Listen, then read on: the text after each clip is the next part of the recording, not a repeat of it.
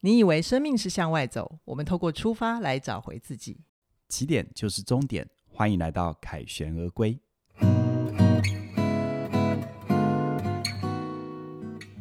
大家好，我是凯宇。我是怡璇，我们这个节目叫做《凯旋而归》。你一定觉得是不是进错节目 了？因为原本我们一直预告叫做两个世界嘛，对不啊，大家应该觉得摸不着头绪吧？对？对，两个世界跑到哪里去了？对啊我告诉你，这个节目叫第三个世 界。 对，而且嘉玲老师她前面预告了半天，为什么最后变成不是嗯对两个世界我嘞看？他现在已经满脸都黑线吧，嗯对想说我前面那么努力，嗯帮你们造势布局，结果你们整个大转弯这样子。对啊，怎么回事呢？凯宇要不要跟大家分享一哦下？这个要跟大家讲一个故事哦。好，这个故事其实是一个真实发生的，就是我们原本这一档节目，的确我们一直以来企划就叫两个世界，然后我们要接档心理小学堂。所以呢，如果你原本是一直听小学堂的朋友，这时候你到我们原本的 podcast 的频道，发现哎，诶怎么变成是凯旋而归？你没有走错，对，啊，而且呢，呃，这个我们本来就是要做一个新节目接档心理小学堂的，但只是呢，原本我在规划这个新节目的时候，呃，大家花点耐心听听我公告然后，嗯，我最刚开始我是觉得，因为开头是心理小学堂，是谈这个可能心理学各个学派在助人工作里面的运用，对也得到大家很大的欢迎。那我就觉得，是不是要跨出舒适区一点？啊，比如说我们一直都在谈心理学，尤其我在研究所接触跟念的很多是超个人心理学。嗯，白话文就是心理学讨论的范畴比较是我们意识到的范畴，顶多碰到一些可能潜意识等等的。而超个人心理学不仅是碰触潜意识，它还碰触更多的是，比如说超越个人之外的。比如说，像我们有听过自我实现的理论，在上一层就叫做自我超越。是，好，他可能对于这个世界有更大的关怀什么之类的，这样子。嗯所以呢，我就想这个东西要怎么讲呢？如果我拿我以前研究所那些超个人心理学的东西跟大家哼，讲，大家应该听得昏成一片。是，要不然就以为加入了邪教，有没有？就就公爵早上提的我还代机这样子。嗯所以呢，我就觉得要有一个媒介，嗯，好，所以我就回想我当年接触超个人心理学，我可能接触了很多身心灵的书，或者是一些身心灵跟现实世界结合的书，甚至于上了一些课，比如说像《当和尚遇上钻石》啊，呃，踏上心灵幽静啊。啊、近乎佛教徒啊，或者是像呃有一系列的书叫做《不逃避的智慧》啊，佩马佩马丘卓啊、这一类的，好像《狂喜之后》啊，《着火之乐》啊，你只光听这些书是不是都很厉害？哦，真的很都很高大上哎。 对，这些书真的很棒。嗯，然后，但是它真的很不好懂。对啊，然后我当年读了很有感，嗯，一直走过千山万万水，到现在已经四十几岁，然后再过几年要五十岁，我觉得是时候要跟大家分享了。好，结果，等结果等，重点来当我了，当我把这些经典陪读的概念去做整理， 要把它变成是，所以刚开始我其实是想做经典陪读，嗯，可是我们内部讨论觉得这太重了，too heavy，嗯嗯，我也认同。什么内部讨论，我们两个就已经录了两集了不。是啊，我说经典陪读的部分哦哦啊，好你说录了两集是后来我们录两个世界录了两集，对对对对我觉得对 too heavy， OK，那我就觉得，嗯，不行，可能要转换一下，直接跟大家讲那些经典书。嗯，第一个不是每个人都看过，对啊第，二个看过不是每个人都懂， 嗯，有没有懂的人也不需要听了，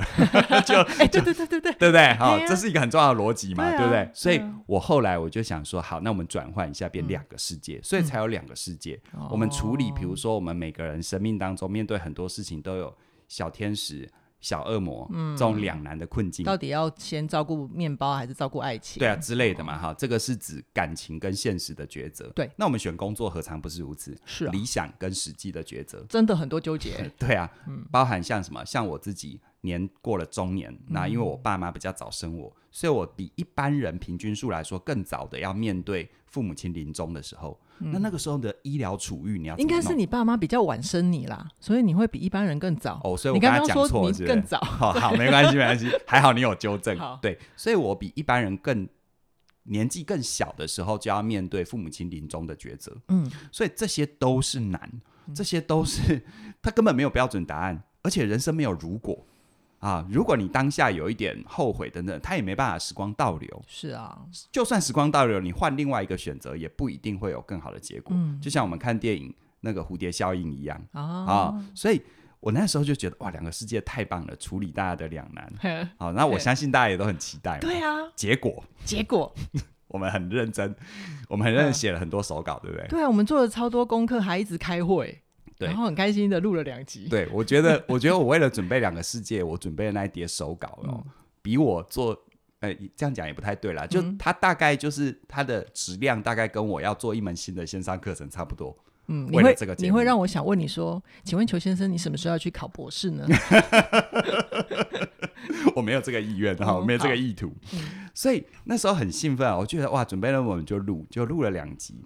那我跟怡璇就很认真嘛，嗯哦那录了两集，我们都会先做一些内部的试听跟回馈。对，结果到了内部回馈的时候，这个你来讲好了。哦，内部回馈的时候啊，嗯那天下午我记得阳光和 煦，你知道那种编剧讨厌就讨厌 这，每次都先弄一个场景，然后来一个大转弯。对，就阳光和煦。但是嗯我听呃同仁们的回馈，越听心越沉这样子。嗯嗯，嗯但其实大家也不是说不好听，但他就是觉得我们两个好像两个老师在那边聊讲座有一点太重了。啊、啊，对那啊我不知道怡璇自己的主观世界怎样啦，嗯但我自己的主观认为就是，当我太想要讲一件事，嗯当我太想要传递一个观念，但那个太，好，大家写一下那个太，嗯，太是不是就大，然后多了一多了一点？点，就我觉得超凡事过要了适，可而止，嗯当大多了一点太，它就超过了。嗯，他就会，我们很多同事就说，哇，这个内容真的干货超多的，但是有一个辛苦，就是半小时的内容，平均每听五分钟就要暂停，喘一 口气，然后想一想，嗯然后笔记会来不及做，对啊，所以我们后来就在想，这是我们制作节目的初衷吗？非常好。哦嗯，对，所以那个时候我还记得我们内部讨论，因为嘉玲是内容部的总监嘛，是他就问了我一个问题，关键问句，对，那个问句就是，凯宇，你想要透过这个节目，你最想要跟谁说话？对啊，他帮你聚焦了我们制作节目的初心，哈，对，然后我那个时候突然之间，我就倒抽一口气，嗯，对我要对谁说话？这是一个我们做任何的产品或节目一个基本的 A B C 嘛。对，然后我那一刻突然我就有一个声音撞进我心里，嗯，因为我从最早的经典陪读到后来两个世界，它其实背后都有一个共同的核心，叫做现在的我走过了一些人生的历练，嗯有了一些体会，然后我回想当年那个稚嫩的我，啊哦，，那个迷惘的我，嗯那个手足无措的我，但好想要活得好的我，嗯哼，啊，我从现在一个将近五十岁的人，嗯回头跟那二十五岁的我好好的说说话，哦，然后我就突然蹦出一句好诗意的话，嗯，我说我想要给二十五岁的自己一封情书，真我的的，妈呀，真的，好肉麻、你那一哦，刻其实还蛮有魅力的，你知道真的吗？哈、真 的，真的哈、嗯，然后确实你这样子的一句话也引起我们内部的共鸣嘛，大家嗯对就觉得哎、很好啊，对，然后后来你们是不是哦就写，就是说我呈现出来的那些特质啊什么？我哦第一次从你们的嘴巴里面听出来，就是其实凯宇，你先前做转运站，你有一种那个温柔，且而且又强大强大。对，对，哦，这我人生活到现在第 一第一次有人这样形容我，嗯嗯，因为强大很容易理解嘛，嗯但温柔的部分，哎呦， 温柔跟强大听起来是很冲突的两个特质， 对但是它在你身上并存了，对对对对对，所以我们就想要可就是凯宇可不可以这个节目也多一点那个那个特质？对，就把那个东西拿出来。嗯啊，我相信，而且我觉得哇，当大家这样给我回馈的时候，我好感动。嗯嗯，因为这不就是当年二十五岁的我最期待的被对待的方法？对啊对啊，对，因为如果给我跟我说话的嗯人他不够强大，其实有时候就跟一般聊天一样不痛不痒。对，但他如果不温柔的话，林北都没送啊，嘿，别送的波曲，别听啊嘛，嘿哦，就再对都没有用啊。可是说实在的一点，我们那时候就只有觉得这个东西很感动。嗯，但是其实我们那时候对于新节目啊要怎么弄，其实也是一个一片空白哎，真的就没个底哎，真的，嗯所以我还记得那个时候有这样的回馈之后啊，我那些原本的企划手稿，我刻意把它冰在我的柜子里，嗯冰了一个礼拜，嗯然后先不要我都看它我都没有拿出来看，嗯哼然后我原本录的那两集我也没有拿出来听，嗯嗯，但是呢，我没有放弃这件事是啊，如果放弃，你今天就听不到这个对内容。啊，我们就没有这个新节目对了。我只是在心中去沉淀，回到那个最最根本的初心啊、如果我们想要跟呃一个啊、呃不要说二十五岁的我自己啦，因为那只能代表我哈。如果我们能够跟任何人在生命处境里觉得现在有迷惘，嗯，因为你看我们面对迷惘的时候，其实那件。迷惘的是于至于我们，我们在他面前其实就是个年轻人嘛，对啊，啊，我们就是个没有经验的人嘛，嗯嗯我们就是个手足无措的存在嘛。嗯嗯那这个时候，啊，我希望，或者是我希望我怎么被对待，嗯，然后我可以用什么样的态度去对待他。所以一直沉淀、沉淀，就沉淀到最后，我们就做了一个很大的决定，对，叫真做真砍的蛮勇敢的。就是凯宇就跟我说，我们就不排除就杀了自己的宝贝，对，我们就砍掉重练。对，对，我们就把原本不管是两个世界经典陪读嗯这些哼，哼通通放全部掉，砍掉，嗯嗯，甚至于我们觉得我们应该要走的内容形式，我们要呈现什么样的感受给大家，嗯嗯嗯好，我们都全部推倒，嗯嗯嗯，全部推倒重来。对，嗯所以就到了这边之后呢，那我们就是在想，如果其实一直用两个世界这个节目的话，嗯还是会限制我们的思考。对，没错。对，结果有一天呢，我就在我就睡完午觉之后，然后哦我就嗯那一天正好是在我们决定要重新计划这个节目的，好像前一天。前一天，对，我们对决定计划这个节目，我们有约定一个时间要开会嘛？对的前一天，嗯你就发讯息给我，对超好笑。对嗯我就说，哎、凯宇啊，我们要不要干脆这个名字，呃这个节目的新名称就叫做《凯旋而归》？嗯，然后他就说，哎、美拜呢，然后我就说啊，你先不要那么快认同我，我还有两个白烂的版本。 好，来，你给大家摆烂一下。有一个白烂的版本叫做，我本来想说，那可那凯旋而归如果成立的话，其实凯旋当归也不 错。如果是当归的话，我们节目的主梗就是我们怎么样提供那个活血止痛的良方给嗯各位听众嘛。对对，我现在我看到这这个题目，我就觉得我是不是要学一下中医这样子，什么经络啊，什么之对类啊的。，反正你望闻问切也很行啊。哎也也没对有不哈，行啊我有一门课叫 做叫做忘高难度对话望闻问对切嘛，啊，对啊，不嗯对啊。然后还有另外一个另外一个白烂的版本，就是说凯旋海龟，嗯，就是哦姑为姑， 不是啦，海龟其实是要、嗯要隐喻，就是我觉得我跟凯宇都是人生时区比较慢的人对，然后我们就是自己。都是磕磕绊绊的从人生的大海上去冲浪冒险，可是我们想要传给传达给大家，就是我们都还是可以平安的归来。对嗯、对，这我觉得怡璇想到这个意象好吉利哦。嗯，不管是凯旋当而归归，就是我们的正式版本嘛，嗯是凯旋而归，还是凯旋当归，还是凯旋海归，龟，嗯我觉得都好吉利哦。嗯，对，而且尤其是你看嘛，凯旋啊嗯，，其实我们两个的名字都很正向哎、嗯都很开心哎、是啊，凯本来就有开心得胜的意味，嗯，旋呢有没有？旋嗯它可以说是一个旋律，它可以是一个很优美的、很柔软的，嗯但是它是那个优美跟柔软，我们说旋律。它不是背景哎、嗯，有没有？它是既可以放在背景，又可以放在前景，对啊，它我就觉得是超棒。可以变成主题曲的。对，OK，而且、呃、我那个时候看到怡璇给我的这个这个，他说他做梦梦到了之后，我就觉得他对了，因为难道我原本想的想要想要传递给大家的，或者是后来沉淀出来的叫做跟二十五岁的自己的情书，嗯难道不能用这样的方式呈现吗？嗯哼，然后我就看到这个名字之后，我突然突然脑子就跳出一句话，叫做嗯“苦口婆心，好可怕哦”苦口不逊，嗯，什么意思？什么意思哈？对啊就是你有没有觉得前面经典陪读跟两个世界那个基调？我、这边讲一下啦，哈嗯好我们两个世界前两集试录的，我们并没有删掉啊。哎，对对哎对对，对有有机会，有机会看看大怎家么弄。对比一下哈，嗯嗯嗯就是我觉得前面我们的企划那个为什么我说那个太就是大又多了一点，嗯，就是你知道当大多了一点的时候，是不是会变苦口婆嗯心？你想想看，有时候我们从小那个那个我们的父母亲长辈，嗯对我们苦口婆心，对啊，当然，就现在的我们，我们会感谢，嗯但就当下的我们，其实很烦。对，摸熊没听啊。，对，那我回想我自己当初做这些计划，好像就会变那个苦口 婆心的，就是不我小心长到坐到长辈的位置，啊没，错，就算我讲的每一句话都对，嗯但是会让人烦， ，OK 那就是对没有用。 OK，而且呢，在我自己生命经验，我发现那些苦口婆心，我后来认为他对，可是事实上我也错过了当下改变的契机。嗯哼嗯哼，那你看是不是就双杀？嗯有没有？身为苦口婆心的人，没有得到理解，嗯没有他说对的东西，并没有造成改变，而需要那些内容的人，他因为当下不接受，回到他人生的本位，是不是又浪费了很多的时间？其实你现在这一刻就已经在对你二十五岁的自己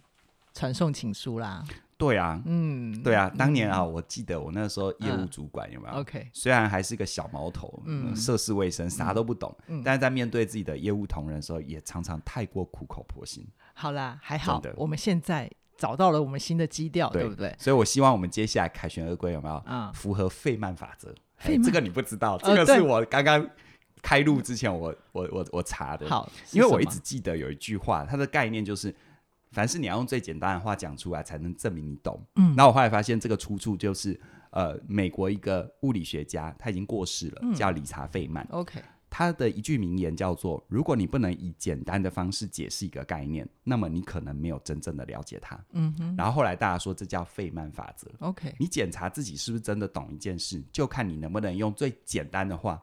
就是嘉玲啊，你们常常说我很很很会做神嗯神回复嘛，对啊，啊，对啊一句话的修炼，对句一句话讲到位讲到位这样啊子。，嗯，对，好所以我希望凯学而归能带给大家这个部分。好啊，那我觉得在跟凯宇讲这个新节目企划的时候，你对于“龟”这个字形非常非常的有 感，你要不要跟大家分享一下？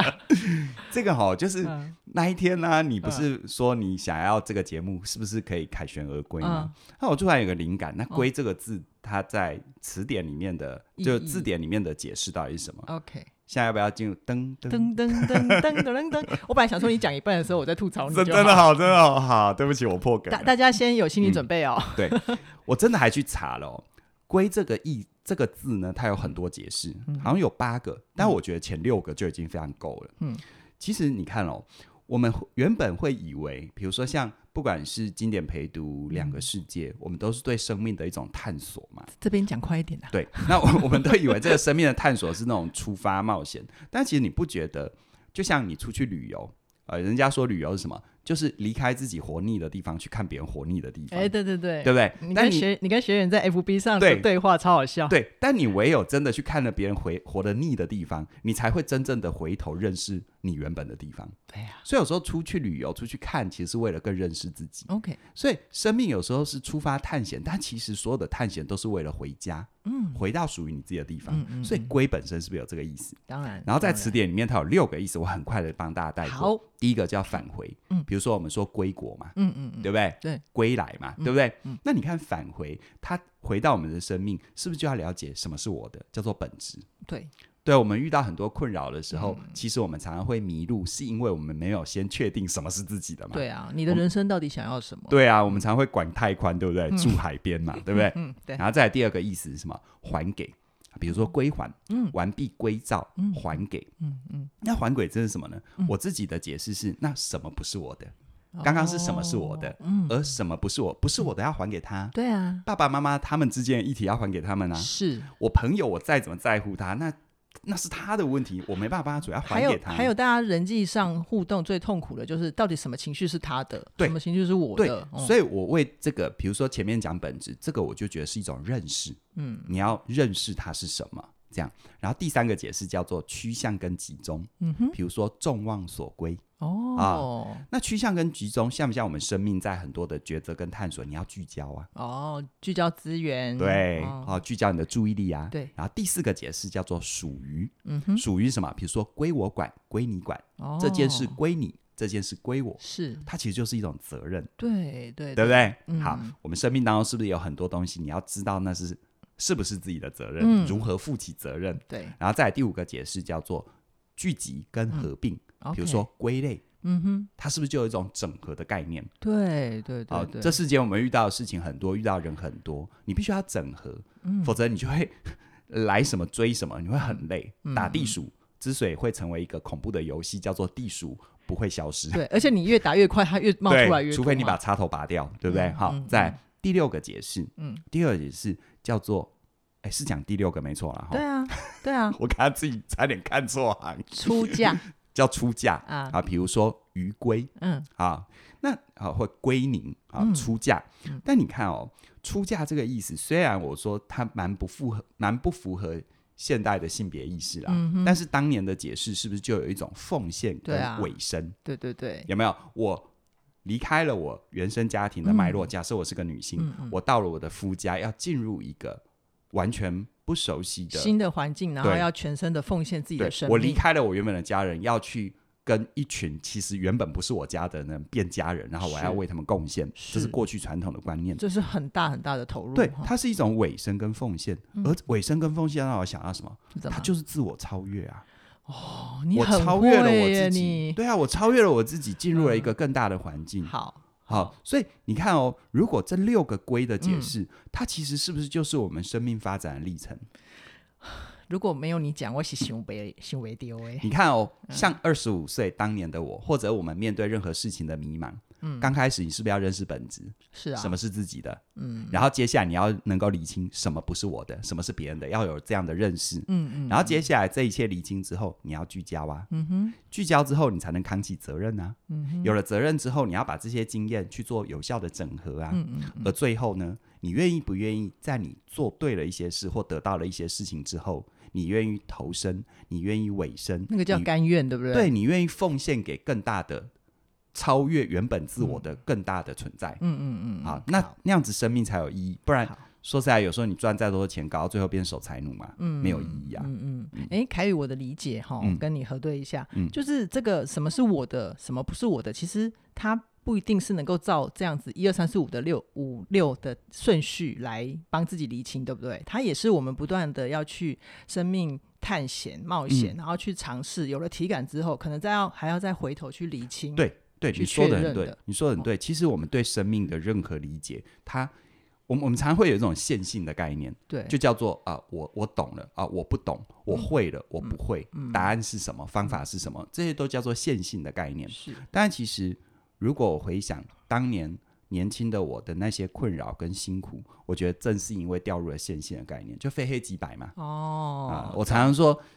我们都当过学生啊。你当学生，有时候会让你学得最深刻的，不是你考试写对的题目，而是写错的题目。嗯，它会对让你印象深刻。对，因为你写对的题目，就一句话嘛，我常讲的：当你已经有了答案，你就不会再去思考；嗯当你觉得你已经懂了，你就不会再去深思它。 ，OK，但其实生命所有的议题都是这样，大家只要有过一点点历练，哪怕你没有，嗯好，比如说学骑脚踏车，嗯够早的经验了吧？够早够早。对。但你有没有发现，学骑脚踏车本身也是一个循环的过程呢、嗯嗯嗯，对不对？对假设你有持续在骑的话，刚开始你可能是要踏专不注动在，啊，平跌倒衡啊，对不对？嗯然后慢慢的，你能体会到哦，原来什么叫做骑脚踏车的快乐，嗯，什么叫做极速奔驰，什么叫做呃悠游于乡间，好，什么叫做大热天底下我一样要保持前进，什么叫做冷的要死，我要保持我的踏平，嗯嗯嗯，这些东西你会发现都叫骑脚踏车嘛，是啊，但是只有你不断不断的去体验它，好，你会发现它不同的层次。嗯朋友的交往是不是这样？好啦，我们对啊今天先不要太短袜哈对，就是我觉得刚刚提了一下的、还那好个，吧，二十二分钟。 就是就是那个循环那个 circle，我对们接下来会 在对你再提醒我不要多那么一点。好好， 我我就我就来当你的刹车皮的，是是是，我觉得就是《凯旋而归》这个节目，嗯就是我会跟凯宇不断不断从我们的生命里面去提炼我们的出发跟后来的发现，嗯然后也希望可可以陪伴你在你现在人生嗯冲刺的路上，然后嗯让你知道，其实不管怎么样都是好的，嗯你都可能凯旋而归。好的，希望我们《凯旋而归》这个节目这样的想法跟出发点，能够带给你更多的陪伴。虽然呢，这是我写给二十五岁自己的情书，但其实也是写给你的啦。因为毕竟每个人生命都会遇到很多的选择上面的困难啊，很多的迷惘啊。我不敢说我能够给你答案，但是或许透过这样的一个互动，能够带给你一些陪伴，让你在迷惘的时候有一个可以相信的一个可以选择的一个可以沉淀的地方。是的，好，你怎么样？很感动是不是？。。对我感动到说不出话来了好，那最后呢，也要跟大家分享一下一个讯息哦，就是呢，我们全新的线上课程《好好说再见》，现在正在第一波的超早鸟优惠。每次讲超早鸟都会咬舌头， 优惠是二二八八哦，希望你能够把握这个机会。嗯如同今天我们谈凯旋而归这样的一个过程，我们也是杀了自己的小孩嘛，嗯 把自己真的过去那些觉得好像不太合适的、用力过猛的，跟他们说再见。对，我们要迎向一个更好的生命，我们就要能够勇敢的说再见。说再见是为了能够好好的在一起哦。希望你能够把握这个机会喽。我们第一波的优惠一直到五月十号的晚上九点，详细的资讯啊，在我们的节目的说明里都有连结，期待你的加入，嗯，好，那我们今天先聊到这边，期待下星期空中再会喽，拜拜拜